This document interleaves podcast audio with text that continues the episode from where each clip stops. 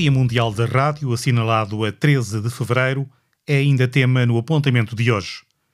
Como referimos no último programa, evocarmos esta data é também exercer o dever da memória para com o pioneirismo da Guarda no campo da radiodifusão. Desde logo acentuando o papel da emissora onde nos escuta. É importante que a Guarda e o país não esqueçam esta marca informativa incontornável quando se evoca a história da rádio em Portugal a sua gênese, longevidade, o percurso ímpar e a matriz Beirã conferem no panorama das rádios portuguesas um estatuto especial. Aludindo de novo ao Dia da Rádio, restamos aqui mais alguns depoimentos sobre o significado deste meio e sobre o seu futuro. A jornalista Madalena Ferreira não hesita em reconhecer o papel e a importância da rádio. É público que sou rádio na origem e na essência. Foi a minha escola tão rica que teria sido um desperdício não aproveitar cada ensinamento, cada regra para tornar a comunicação eficaz, cada lição sobre a importância de trabalhar em equipa, com respeito pelas linhas editoriais e capacidade crítica para otimizar a qualidade e o rigor da informação. A televisão veio depois no meu percurso e germinou a partir dessa semente radiofónica que tanto me orgulha. A televisão mostra, mas a rádio conta à boleia de ondas mágicas, sempre mágicas, ainda que os novos tempos tenham feito emergir uma rádio televisionada, seja pelas redes sociais, seja pela divulgação de vídeos e fotos que ilustram conteúdos informativos, ou até mesmo podcasts que ultrapassam a barreira da rádio em tempo real.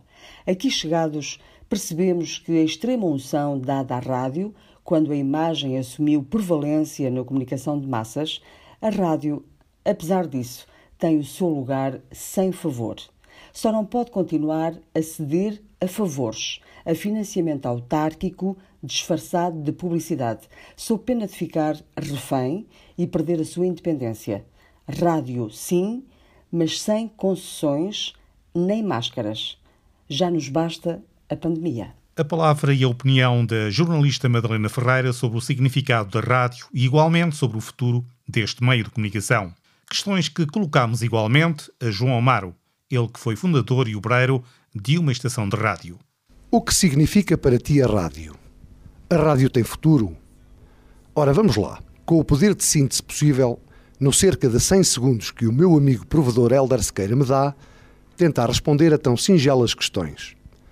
A rádio o exercício da atividade mais propriamente dito, tendo feito parte da minha vida durante mais de três décadas, do advento e da aventura das rádios ditas piratas nos meandros dos anos 80 do século passado, passando pela legalização da atividade, do sonho romântico às duras realidades, vividas e morridas muitas histórias de gente, neste chão onde plantámos antenas e microfones, feito o registro de muitas emoções, do vinil ao digital, a gostar de dizer, mas mais importante, a dar a palavra, a resposta ao que para mim significa desembocará, obviamente, numa vulgaridade previsível. Tão somente que a rádio foi uma das mais mobilizadoras e exaltantes aventuras da minha vida. Logo, grande parte da minha vida. E se há dias que passam, como este Dia Mundial da Rádio, o bichinho é que não. Se a rádio tem futuro, agoirou-se o seu fim com o aparecimento das televisões. Fizeram-se figas e prognosticou-se o seu termo com a legalização das locais e o inevitável choque que haveriam de ter na conformação e confrontação com a realidade. Deram-lhe dias de vida com a transição, afirmação e multiplicidade das plataformas digitais e redes sociais.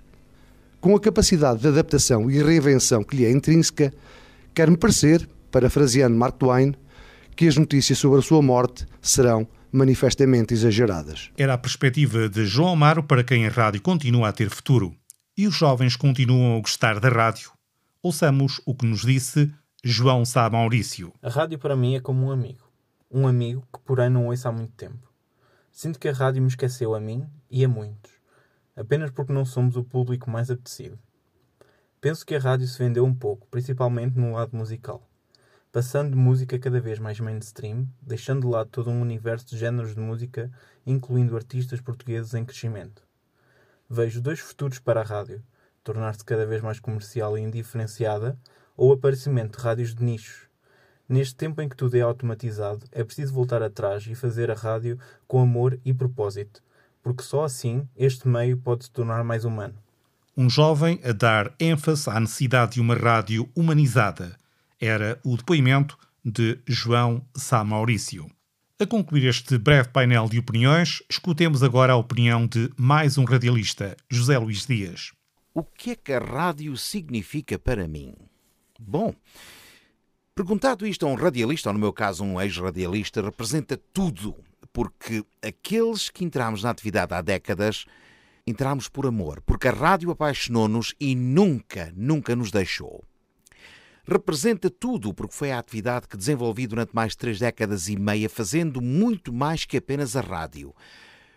Eu dei horas e horas do meu tempo livre a esse amor para que a rádio funcionasse, estivesse no ar, não criasse um vazio difícil de aceitar.